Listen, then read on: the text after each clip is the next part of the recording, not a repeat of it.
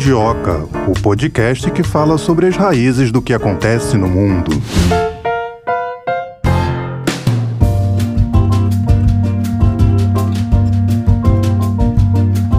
Já vou começar o episódio de hoje dando dicas. Já vou começar assim. Hoje eu tô amigável, sexta-feira, né? Lembra do episódio 54, Melina?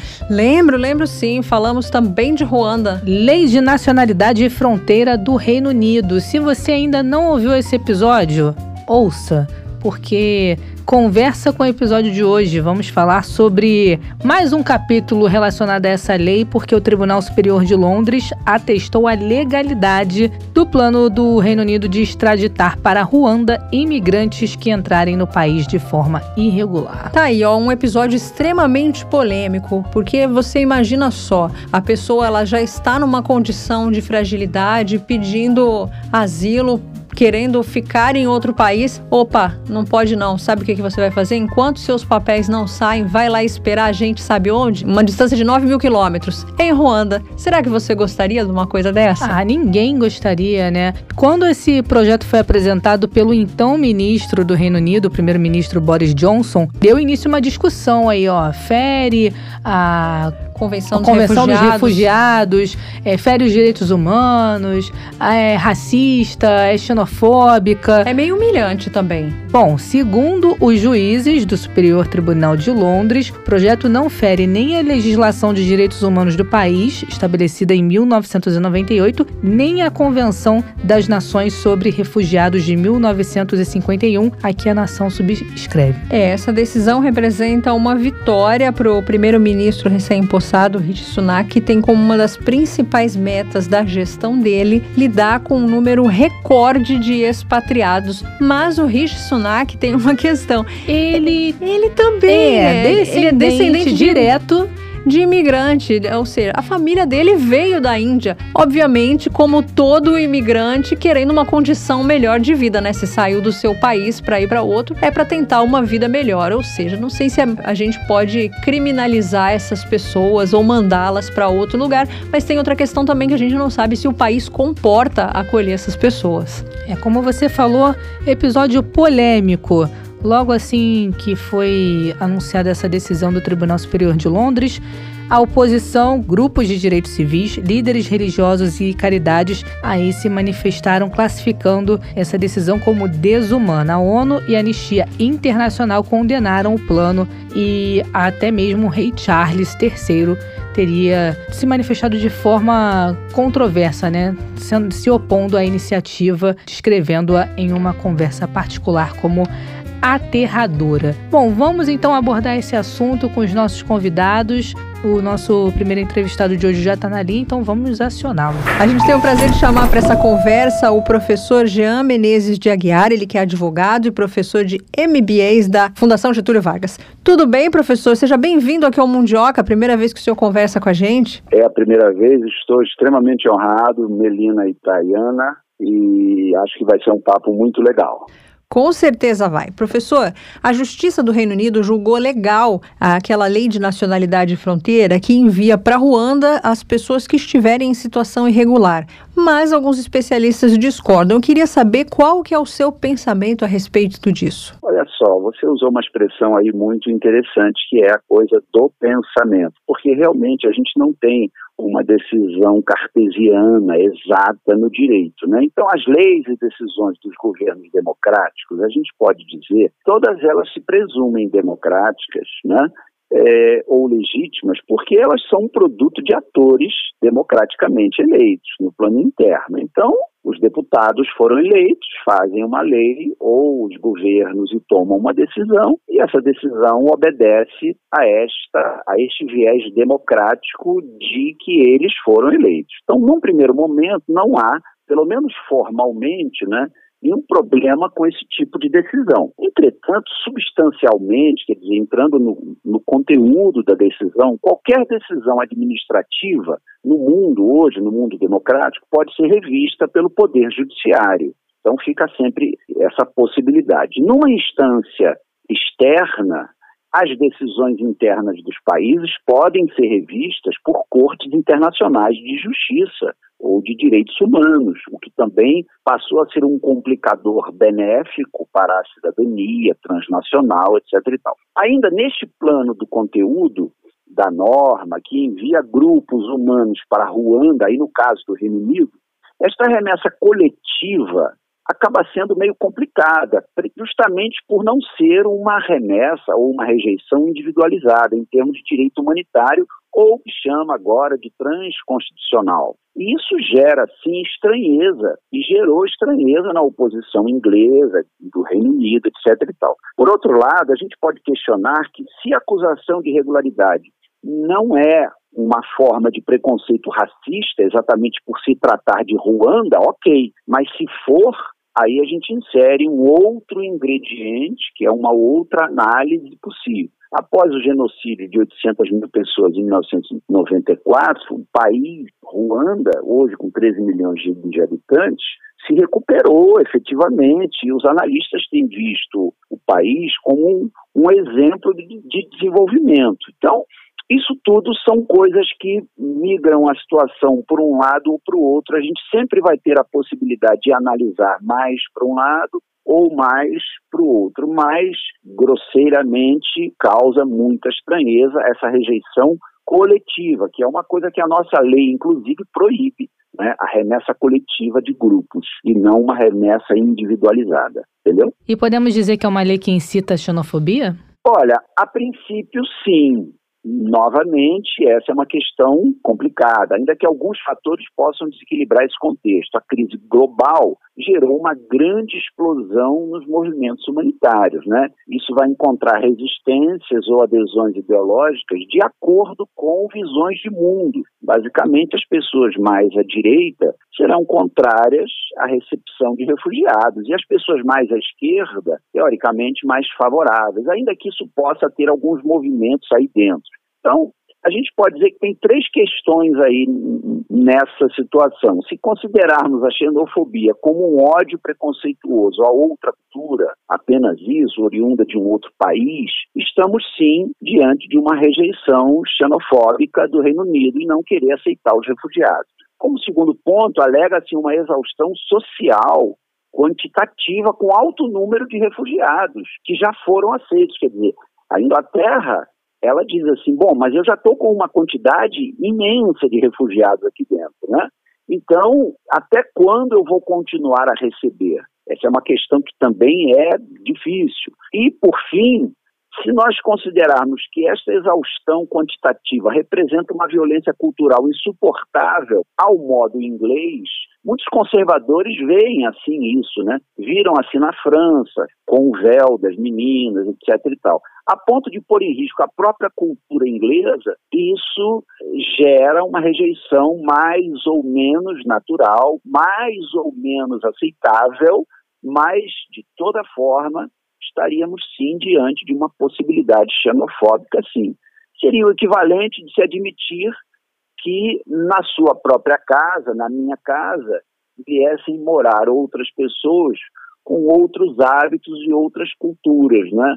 Quer dizer, é claro que a casa da gente é totalmente diferente do conceito de Estado, de país, que hoje a gente fala em transconstitucionalismo, que são as fronteiras abertas, as pautas humanitárias, principalmente no pós-guerra, né, ganharam approaches aí importantíssimos, a Convenção relativa ao Estado Refugiado de 1951, a Convenção do Estatuto da Patridia de 1954, a Convenção de Redução de Casos de 1961. Então, a gente tem grandes movimentos jurídicos que mais ou menos obrigam a essa grande recepção de direitos humanos e de direitos humanitários em todos os países que são membros desses colégios, não é, de direitos humanos espalhados aí pelos continentes do mundo. Professor, o senhor acha que refugiados como os da Ucrânia, pessoas de pele branca, eles são juridicamente privilegiados? Olha, a gente tem, desgraçadamente, a gente tem algumas comparações, né? A Ucrânia está em guerra, né? A Ucrânia pertence à Europa, não é? Então, quer dizer, a gente tem aí uma certa irmandade teórica, não é? ou até antropológica, se se quisesse, ou continental apenas, entre o Reino Unido e a Ucrânia, uma proximidade geográfica, né? o que poderia querer dizer alguma coisa. Tomando-se aí por base a lei brasileira, que é a 13445, que segue padrões internacionais, alguns institutos são muito fortes, o asilo político, a acolhida humanitária, a repatriação, a deportação e a exportação. Em todos esses casos, o, o direito administrativo obriga e facilita essas decisões por discricionariedade, que não quer dizer arbitrariedade. Então, as expulsões ou as deportações não podem ser coletivas, têm que ser individualizadas e, a princípio, estas deportações ou expulsões coletivas ferem padrões e princípios internacionais. Então, poderíamos sim dizer que, num modelo comparatístico entre Ucrânia os que estão chegando, que são do Iraque, né, que são do Oriente, etc. e tal, no Reino Unido, poderia estar havendo sim algum tipo de privilégio. E isso mais ou menos acaba desaguando numa escolha de Sofia, né? Quer dizer, quem eu vou escolher para recepcionar no meu país se eu tenho, se eu tenho um número finito de, de possibilidade de acolhimento, porque vamos imaginar que geograficamente, socialmente, os países tenham um número finito de acolhimento. Então, talvez o Reino Unido tenha privilegiado sim as figuras da Ucrânia, a população da Ucrânia, que hoje se encontra em guerra, uma guerra infamante, em vez de as populações outras, né, que teoricamente, inclusive trazem traços culturais de terrorismos, etc. e tal. Não aquelas pessoas que chegam, a princípio, pedindo asilo, pedindo atenção humanitária, mas você tem uma maior proximidade dessas pessoas né, no mundo árabe e que isso acaba sendo fonte de preocupação. O Reino Unido já vive uma crise é, de recebimentos humanitários muito graves, isso já tem filmes na internet, no Netflix, e realmente eles têm enfrentado sérias dificuldades aí. Professor Jean, essa lei ela veio do governo Boris Johnson, né? mas o atual primeiro-ministro, Rishi Sunak, ele é de família indiana. Será que ele não poderia tratar essa questão com um pouco mais de sensibilidade? Olha, essa questão é uma questão assim difícil, né? Porque isso envolve a percepção do atual primeiro-ministro, né, que efetivamente é de família indiana. A Índia é um país com uma quantidade imensa de pessoas, né? Então, quer dizer, a rigor existe sim um grau de violação, objetivamente falando, em termos de leis internacionais, com essa diretriz de Boris Johnson, já que todos os acordos internacionais e mesmo as imposições são no sentido de aceitações humanitárias. Essa é a regra, esse é o princípio. O problema é, como a gente viu aí há pouco, as situações casuísticas. Né? Então, protocolos internacionais podem e devem ser revistos. Se o primeiro-ministro deveria ver isso com mais sensibilidade, também a gente cai, quer dizer, fora do direito, eu, eu trabalho com filosofia, a gente vai ter que fazer aquela célebre relativização. O que, que a gente vai chamar de sensibilidade, né? É ele aceitar um número infinito de pessoas, é ele aceitar mais, aceitar mais quanto, né? Mais 10 mil, mais 3 mil, mais 200 mil, quer dizer, isso eu acredito particularmente que estas decisões, esta inclusive que já foi suscitada jurisdicionalmente no Poder Judiciário inglês e que foi ratificado como legal internamente lá para eles, esta é uma referência, este é um paradigma muito importante, né? O Poder Judiciário inglês ratificou essa medida administrativa do governo do Reino Unido. Então, quer dizer, juridicamente, no plano interno, eles estão protegidos. O problema é que a gente sabe que, efetivamente, essas decisões, mesmo das Supremas Cortes dos países, podem ser revistas por cortes internacionais, né, transnacionais de direitos humanos. Então, quer dizer, agora se espera se alguém vai levar isso efetivamente a um colégio jurisdicional internacional, uma corte europeia de direitos humanos, para saber se vai ratificar ou não. Agora, a questão da, da sensibilidade do primeiro-ministro é sempre uma questão que quem está de fora aqui nós, né? Poxa, mas ele podia ter mais sensibilidade. Essa questão sinceramente, é muito complexa, é muito difícil. A gente sempre torce para uma maior acolhida humanitária de todos os países. Nós aqui no Brasil não temos isso. O nosso modelo é avançadíssimo em relação a essas acolhidas internacionais humanitárias.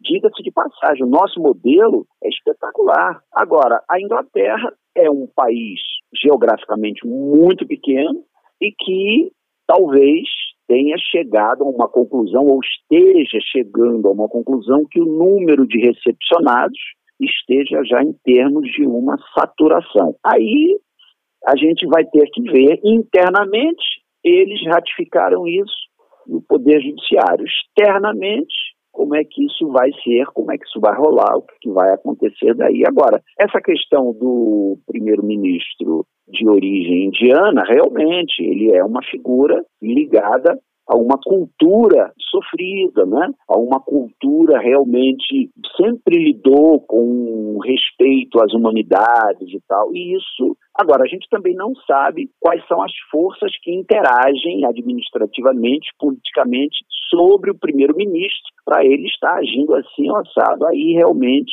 é uma situação bem complexa. Né? O senhor acredita que essa lei de nacionalidade de fronteira no Reino Unido ela pode inspirar outros países que também lidam com essa questão de tantos imigrantes, como por exemplo a Itália? Pode, a Itália agora, com uma configuração mais endurecida em termos ideológicos, mais conservadora, pode se inspirar sim. E não nos iludemos.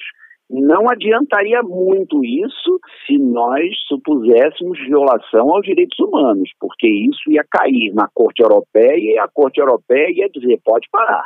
Pode parar porque a gente não admite isso. Então, quer dizer, para sorte de toda um, um, uma movimentação humanitária global, o mundo passou a contar com cortes e com comissões da ONU e com cortes interamericanas, aqui no nosso caso, e europeia de direitos humanos, que mais ou menos reequilibram e impõem efetivamente né, decisões principológicas muito importantes e muito graves de não violação de direitos humanos, de recepções humanitárias, etc. Então, isso dá a todos uma garantia de que o mundo não está à deriva e de que cada país não adianta escolher o seu nacionalista ou seu patriota preferido ou seu Hitler preferido para dizer aqui no meu país eu mando. Negativo, isso acabou. O direito internacional já esfacelou essa possibilidade no pós-guerra de 1945. Por isso é que tantas entidades transnacionais e organismos internacionais foram feitos. Então, essa situação de Londres, de, do Reino Unido, pode ser paradigmática e inicial, e pode ser um primeiro momento para se repensar isso. Agora, essa sua observação é muito importante. A Itália pode querer, sim, fazer, bom, vamos ter uma lei assim. O Brasil já não seria o caso porque o nosso comprometimento aqui é totalmente democratizante e liberal, e, nós aceitamos com, com graça e com alegria os refugiados de outros países. Isso aí é uma coisa espetacular que sempre colocou o Brasil numa dianteira muito interessante. Agora, a Inglaterra, que geograficamente é ínfima se comparada com um país como o nosso, né? ela terá limitações. A Itália também. A Itália agora conta com essa situação de uma recente eleição conservadora que se imagina, do jeito que você colocou acertadamente, que pode sim haver alguma resistência, alguma movimentação, mas as cortes, aí no caso a europeia, vai manter a ordenação disso para que não se não se fira em demasia né, essas pautas e esses princípios internacionais. A gente pode dizer, professor, que a aprovação dessa, lei, dessa nova legislação é considerada a maior reforma de imigração das últimas décadas? Olha, para eles é, para eles é, mas para o mundo essa normativa deles ela é negativa, não é? Ela é rechaçativa da recepção de pessoas que querem refúgio. Mas eu não diria que essa foi a maior reforma, porque as maiores reformas que nós estamos vendo não são negativas, são positivas, né? no sentido das cortes interamericanas e europeias, né? A ONU, positivamente reordenar isso daí. Este pode ser um, um, um, um viés até fora da curva, este do Reino Unido. Então, eu não diria que é o maior. Está hoje na bola da vez, se comenta internacionalmente isso, mas não podemos dizer que isso seja um grande paradigma principiológico com as medidas necessárias impostas pela ONU e por todas as democracias em receber humanitariamente os povos e as pessoas que necessitam. Então, quer dizer, agora, a gente também vai ter que investigar mais, e isso pode ser que apareça numa ação à Corte Europeia de Direitos Humanos, por exemplo, a defesa do Reino Unido, em que base essa defesa virá numa indagação internacional. Eu, particularmente, acredito que a oposição leve essa questão à Corte Europeia. E aí o que levando essa questão à Corte Europeia, isso aí pode pode mudar, essa lei pode ser retirada, o que é que pode acontecer? Pode, pode. Eu eu costumo eu costumo brincar na, dizer, na sala de aula dizendo que o trânsito julgado de uma decisão do Supremo Tribunal Federal, por exemplo, se violar uma questão de direitos humanos, pode ser revista na Corte Interamericana. É a mesma coisa vai valer na Europa. Então, quer dizer, aí a gente vai ter uma afetação direta da soberania. Se a Corte Europeia diz que essa normativa do Reino Unido fere direitos humanos, fere uma, uma necessária recepção humanitária, o Reino Unido tem que engolir goela abaixo e engole efetivamente uma decisão internacionalizada da Corte para que ele efetivamente obedeça. Então, quer dizer, isto é uma garantia principalmente aos países pobres, hipossuficientes e, e necessitados de que os acolhimentos internacionais estão ordenados é, principalmente a se atender os mais pobres e os mais necessitados. Este é o tônus da evolução darwiniana, vamos usar uma expressão assim. Esta é a evolução e não as barreiras serem fechadas. Como essa situação da Inglaterra, teoricamente, hipertrofia o conceito de fechar barreira, isso pode ser algo discutível, sim, numa corte europeia. Tá certo, quero te agradecer muito, professor Jean Menezes de Aguiar, advogado e professor de MBA da Fundação Getúlio Vargas, pela sua participação aqui no Mundioca. A gente gostou bastante, espero que o senhor possa voltar outras vezes para a gente continuar falando.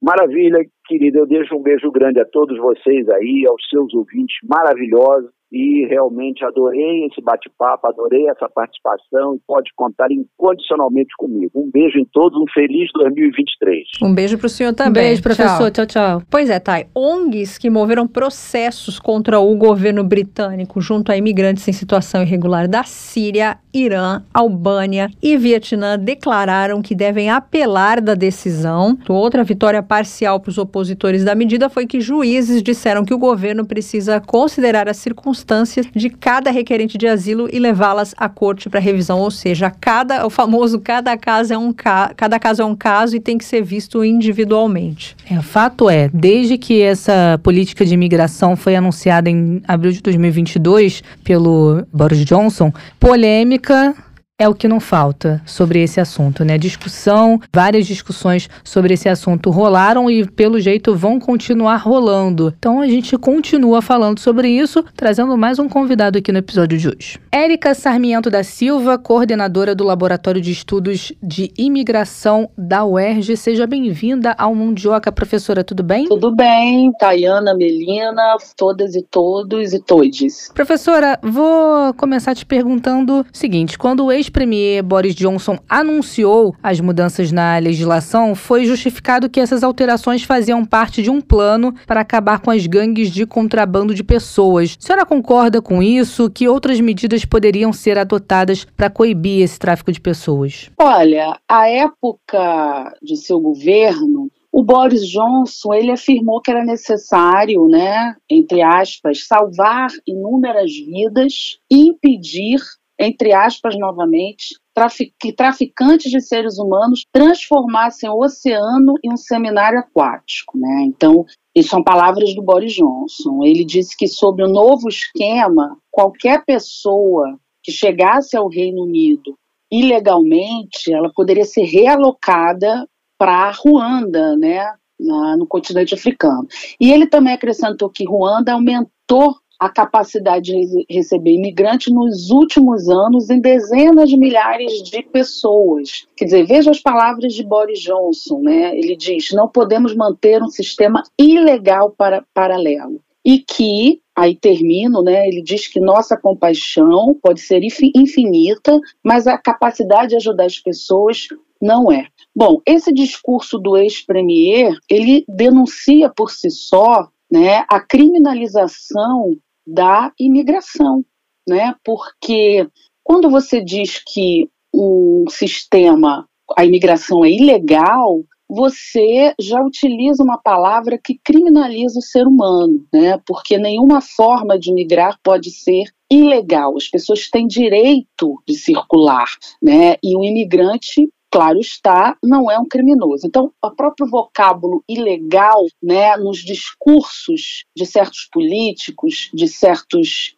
estados, né, de dirigentes de estados, já demonstra essa criminalização da imigração, né? Então, quando ele diz nossa paixão pode ser infinita, mas a capacidade de ajudar as pessoas não é, na verdade, é, não se pede nenhuma compaixão dos estados, né? Quer dizer, é uma obrigação dos estados, ainda mais do norte global, é, acolher essas pessoas oriundas de países empobrecidos, né, e com catástrofes é, climáticas, né, e neoestrativismo e todo tipo de exploração que necessitam urgentemente sair de seus países e saem, né, das formas de forma mais é, é, precária possível, né, é, correndo em sua grande parte, risco de vida. Né? Então, vários Estados-membros da União Europeia eles restabeleceram de forma permanente, lamentavelmente, os controles nas suas fronteiras, né? escapando dessa forma às regras de livre circulação do chamado espaço Schengen. Né? Então, por exemplo, é, em abril passado, né, o Tribunal de Justiça da União Europeia ele decidiu que a prorrogação repetida dessas verificações ela é contrária ao direito da União Europeia. Só que embora os estados do espaço Schengen eles possam restabelecer os controles nas suas fronteiras a título temporário por um período máximo de seis meses, cada decisão desse tipo ela deve, no entanto, ser sujeita a uma reavaliação da situação, né? Então os controles fronteiriços, eles, na verdade, eles visam sobretudo travar a imigração, né? E eles fazem questão de lembrar aos imigrantes, bem como aos cidadãos europeus, que o Estado, os estados têm poder sobre as suas fronteiras, né? Só que os primeiros eh, a sofrer esse impacto, né, o impacto dessas medidas, são os moradores e aqueles que estão ali nas regiões fronteiriças. Então, assim, nós temos uma série de exemplos de países, de estados na Europa que implementaram essa medida de controle de fronteiras e de controle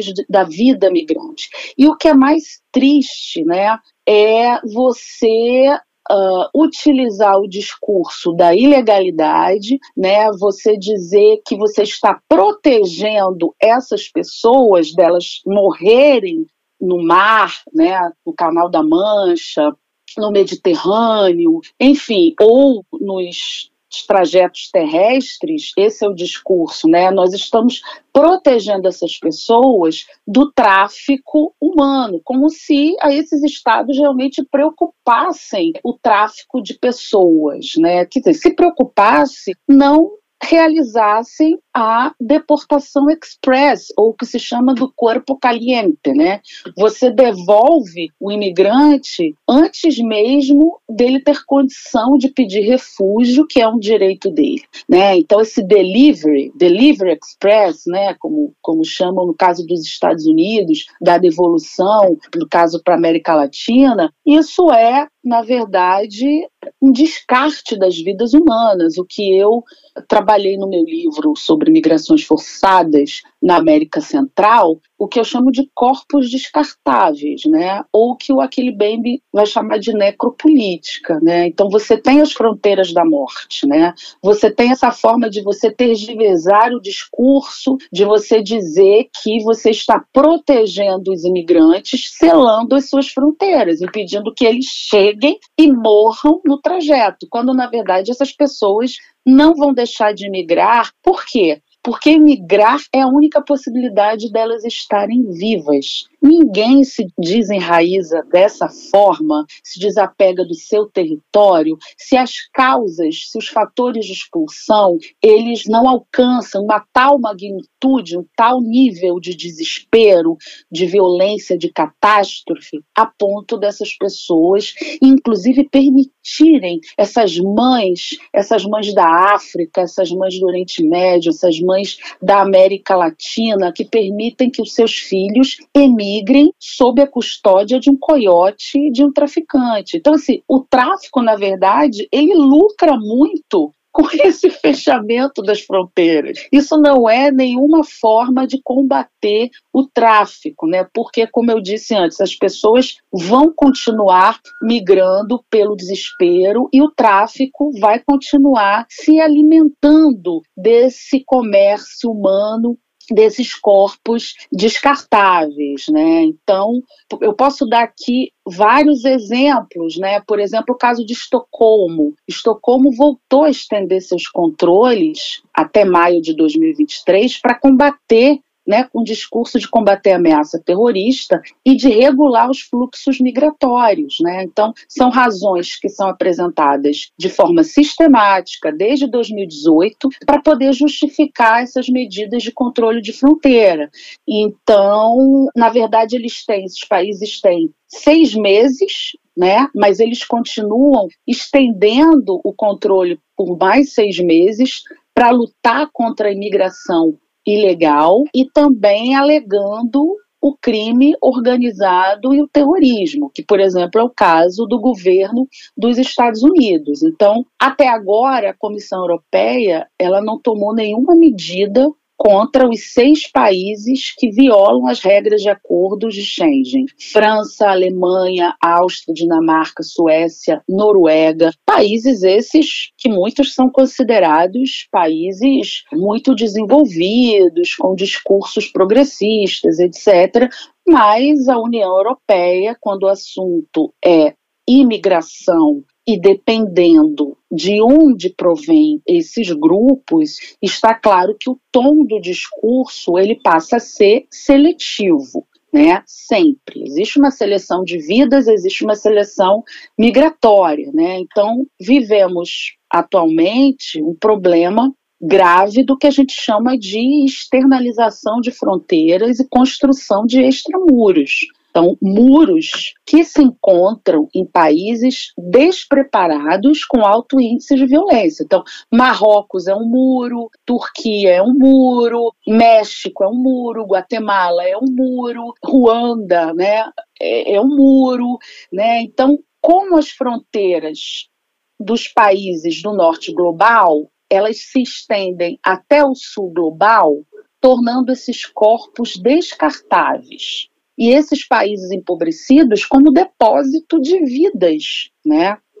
Então, é, recentemente agora, os Estados Unidos de Joe Biden, né, que acreditávamos que iam acontecer mudanças importantes, ele permitirá a entrada cada mês de 30 mil imigrantes de Cuba, Haiti, Nicarágua e Venezuela e endurecerá as restrições para aqueles que tentem cruzar a fronteira com o México sem a documentação necessária. Então, assim, tudo, todos os procedimentos, eles são feitos como o discurso de Boris Johnson, o discurso de Biden, né, o discurso dos estadistas do norte global, eles são feitos em nome de uma imigração segura, ordenada e regulada. Quer dizer, você reduz substancialmente o número de pessoas que tratam de aceder o território desses países de forma que eles consideram ilegal e o discurso vai em cima também de que existe uma crise migratória, sempre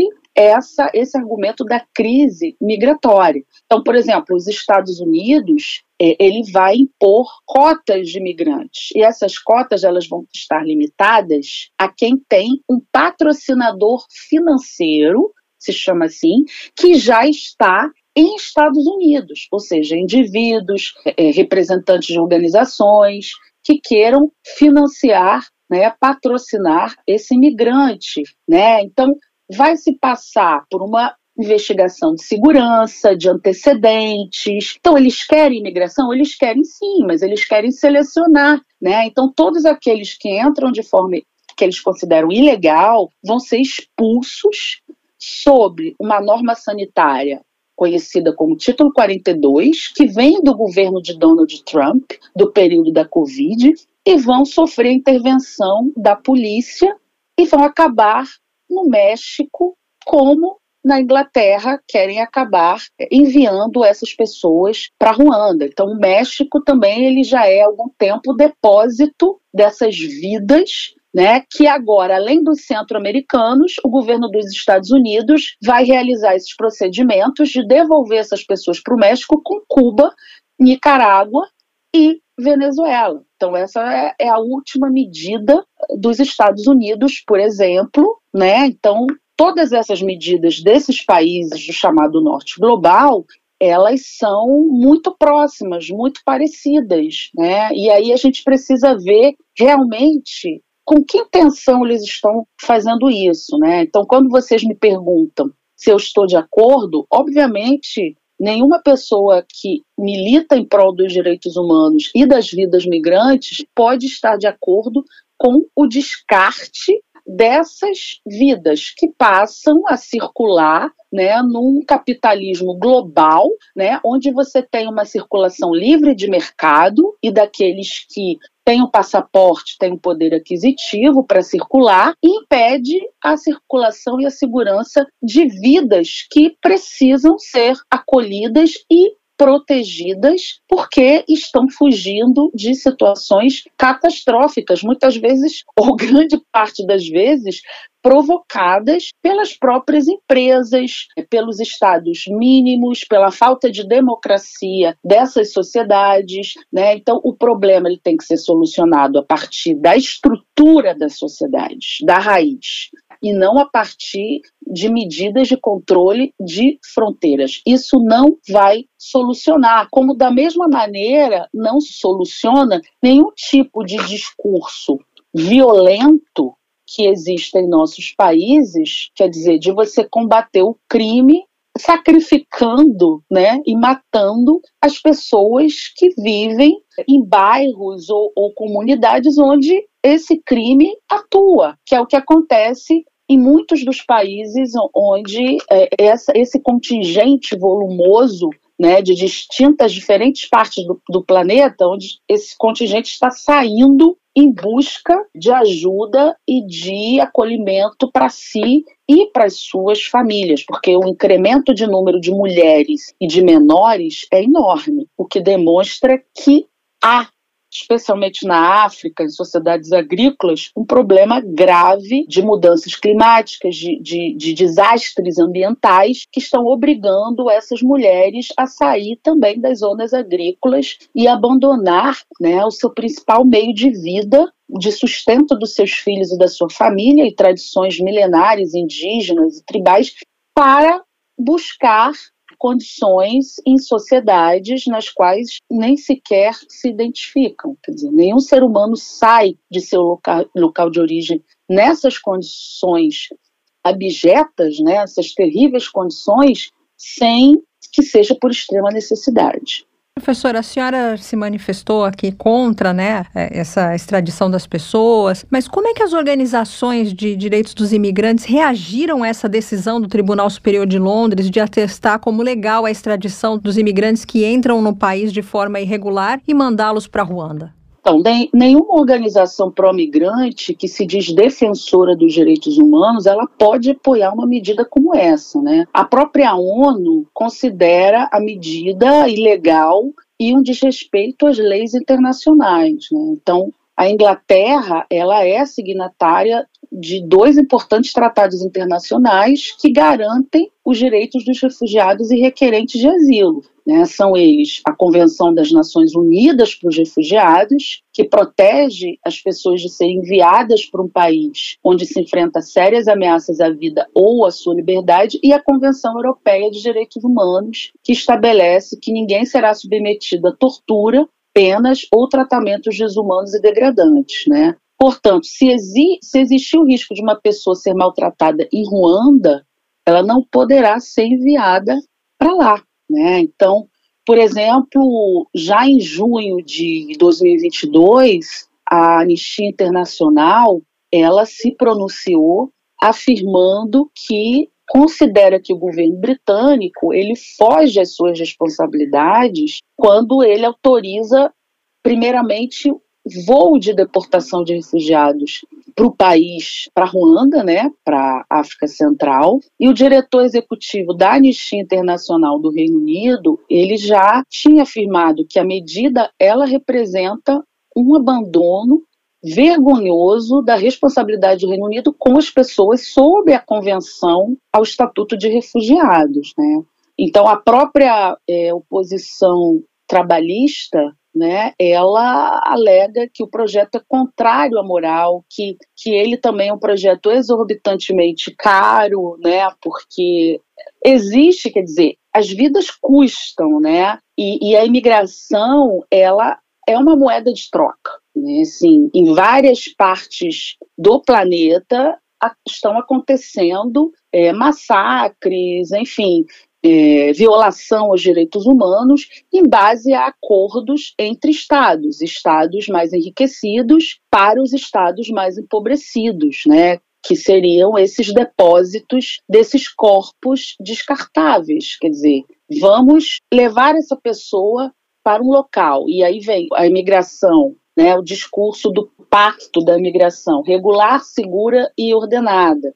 Ordenada para quem? Segura para quem? Para o imigrante ou para o Estado e aquela fronteira que não o quer acolher, né? Então, assim, essa a, a, política é ilegal, né? Muitos advogados de organizações humanitárias na Inglaterra afirmaram isso, né? Inclusive a avaliação de Ruanda como um país seguro, quer dizer, Ruanda ela não dá conta nem da própria população.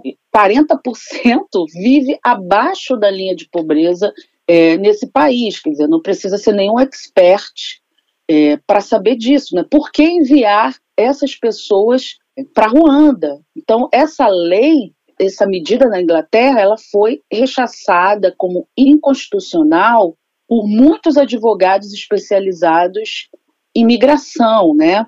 Então, ela acaba tendo um conteúdo racista, né? Porque se cria condições de uma cidadania de segunda classe. Então, essa é a grande questão, né? Quando a gente fala em imigração, existem muitas formas, muitas percepções dos deslocamentos por parte dos estados, né? E existe uma seleção migratória, quem pode entrar e quem não pode entrar nessas fronteiras. Então existe aí a questão da cor da pele, existe a questão da origem étnica, existe a questão da localização no mapa global, né? Então não é a mesma coisa um alemão que vai comprar uma casa no Mediterrâneo europeu e lá vai se instalar que imigrantes que saem da África subsaariana desesperados buscando refúgio, né? Então assim, veja bem, a imigração, ela sempre é necessária e os estados sempre estão solicitando imigração. Então, por isso que eu falo, é um controle, é uma seleção de quem é desejável e quem não é indesejável. E lógico que a questão da raça, a questão racial, ela sempre vai existir nessa discussão, né? Então você tem o discurso da supremacia branca, você tem o discurso da hegemonia, né, do norte, é, você tem o discurso das subraças, né? Então aí se inclui africanos, pessoas de pele negra, indígenas, né? Então é óbvio que esse discurso ele está intrínseco em muitos estados, né? Eu diria em praticamente todos, né? Inclusive nos próprios países, aqui no próprio Brasil, né? Assim, quando um caso muito polêmico, né? Quando aconteceu deu início à guerra na Ucrânia, é, um lamentável evento e que realmente muitas famílias sofrendo e crianças, né? Houve um grande ato de solidariedade é, aqui de várias comunidades no Brasil para ajudar esses ucranianos.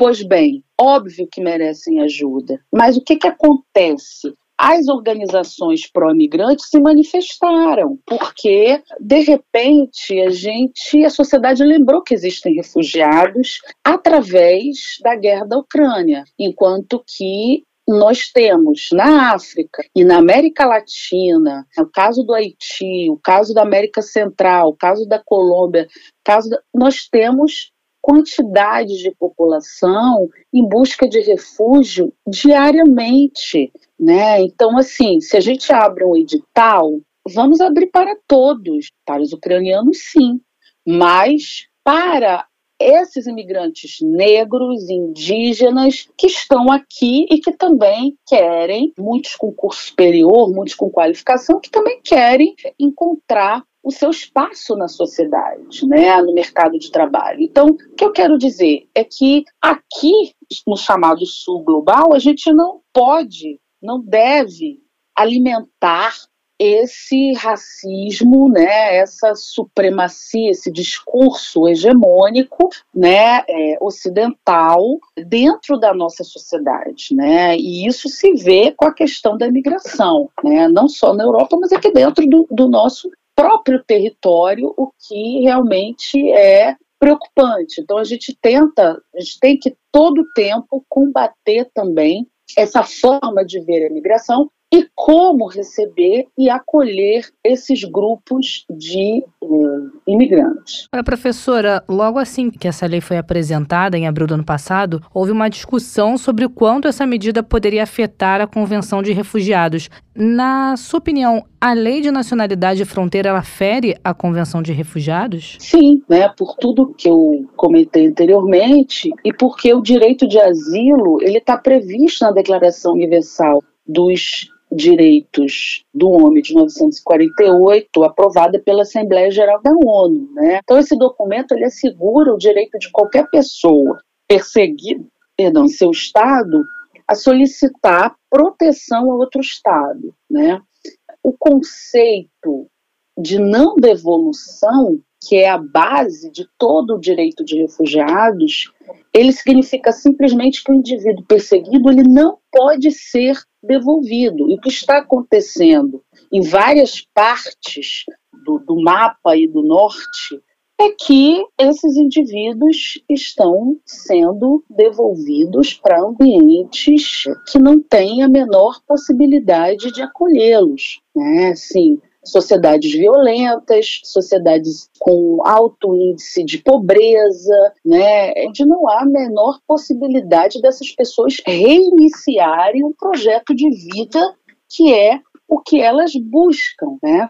Então, esse conceito de não devolução, ao contrário, ele dá essa, a essa pessoa proteção acolhida, uma nova casa, um novo país, uma nova oportunidade de viver. Então, a partir desse princípio básico de solidariedade humana, foi construído um, um sistema né, de, de direito público que teoricamente deveria ser respeitado, né? Então, a questão da perseguição, ela traz ainda ela traz vários problemas, né?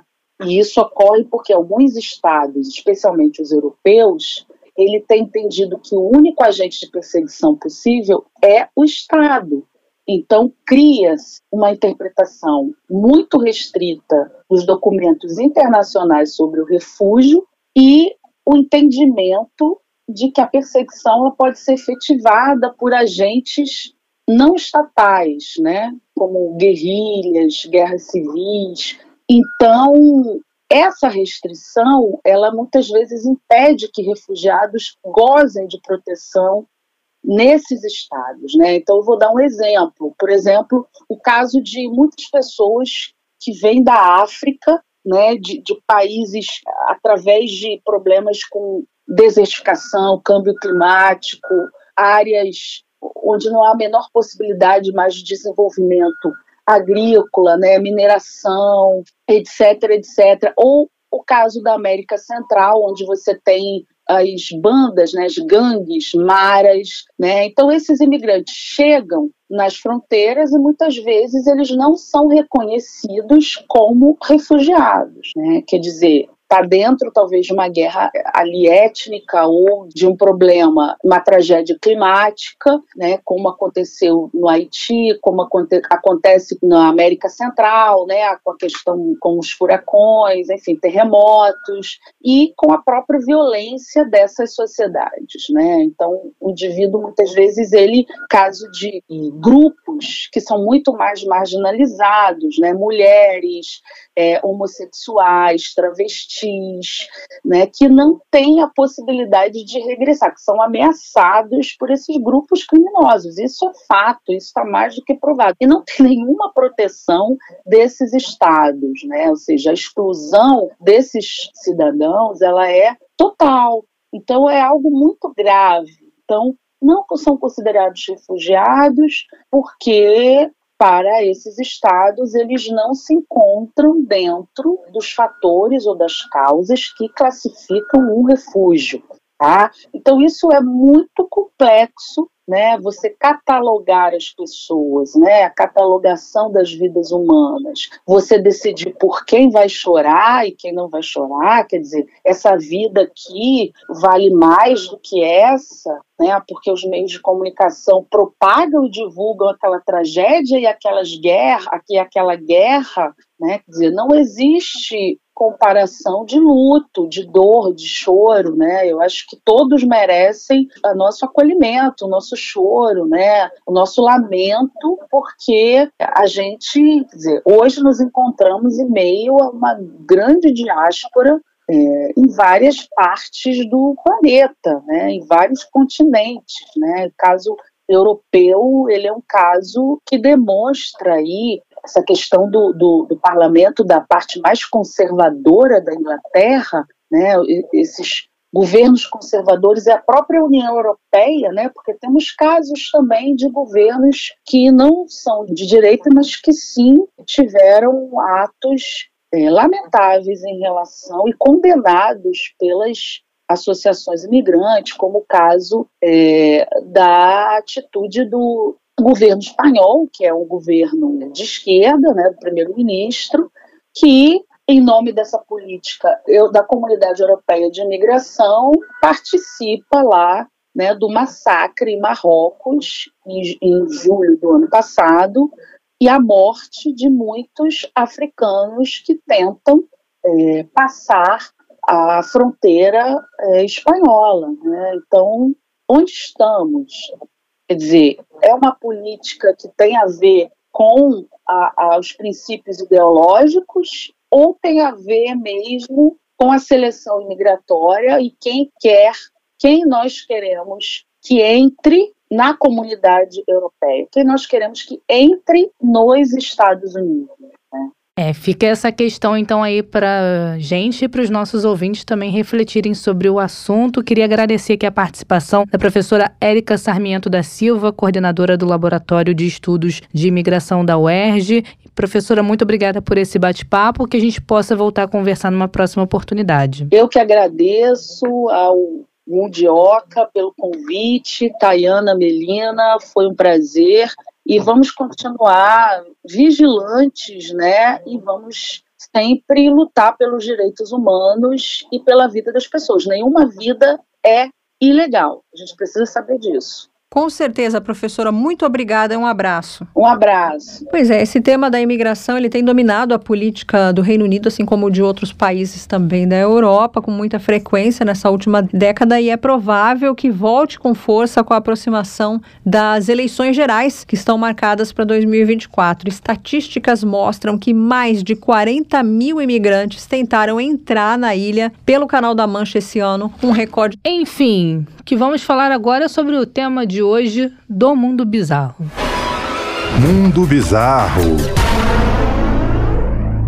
Em homenagem ao nosso operador de áudio, David Costa, papai do ano, papai de 2023, papai do Francisco.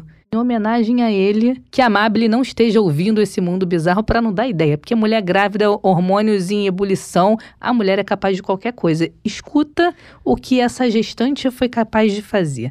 Uma inglesa ficou bastante insatisfeita com o pai do seu filho após perceber que ele ficou mais feliz com a possibilidade de ter uma menina do que um menino. Uma rede social ela publicou a indignação e disse que não pretende convidar o pai para o chá de bebê nem pro parto. Não vai assistir o nascimento Essa da criança. boa. Grávida do segundo filho, ela contou que inicialmente o casal ouviu dos médicos que teriam outra menina, o que deixou ambos felizes. Porém, após descobrirem o engano no exame, a reação do pai foi diferente. Após confrontar o companheiro sobre a falta de empolgação que tinha demonstrado com o primeiro anúncio de um menino, ele não teria respondido bem. Aí ela disse o seguinte: abre aspas. Eu fiquei furiosa e não quero ele no chá de bebê nem no parto. Fecha aspas. Nossa, radical ela, hein? Radical. Na internet, algumas pessoas prestaram apoio ao pai. Um dos comentários diz o seguinte: Isso é ridículo. Ele não ficou bravo de ter um filho, só não ficou tão empolgado assim. Fecha aspas. É direito dele, A eu gente também não acho. sabe, às vezes recebeu a notícia, é uma menina, vai que ele já comprou alguma coisa achando que era uma menina, ou então vai que ele pensou que, ah, já tenho uma menina, já sei como lidar, né? Já que eu já tenho uma filha menina, vai ser outra menina. Menino é diferente, né? Na hora de limpar a fralda é diferente. Vai que foi por conta disso. Eu sei que você ficou feliz quando você soube que ia ter um menino. É, Eu fiquei, porque eu sempre quis ter um menino, eu sempre falei isso, porque eu, eu cresci ouvindo que filho homem é agarrado com a mãe, então filho é meu, ele tem que ser agarrado comigo. Nossa, que É, já vai possessiva. vendo, já vai vendo. o que Olha que eu espera. entrando pro mundo bizarro de novo. É, daqui a um tempo é, o Ângelo vai contar pra gente o desdobramento desse comportamento da Tayana. Mas o David também ficou feliz de saber que Ficou. ia ter um menino. É, o David foi um caso que ele não tinha preferência. Ele queria ser pai, tá realizando o sonho dele, tá? Vai ser pai. Já é pai, né? Já é pai Vai- Chiquinho. Francisco tá chegando, tá na portinha, daqui a pouco tá aqui no nosso colo. É, e ele queria ser pai, é, realizou o sonho, então ficou feliz quando descobriu que a esposa estava grávida. E a gente também, né? A gente também.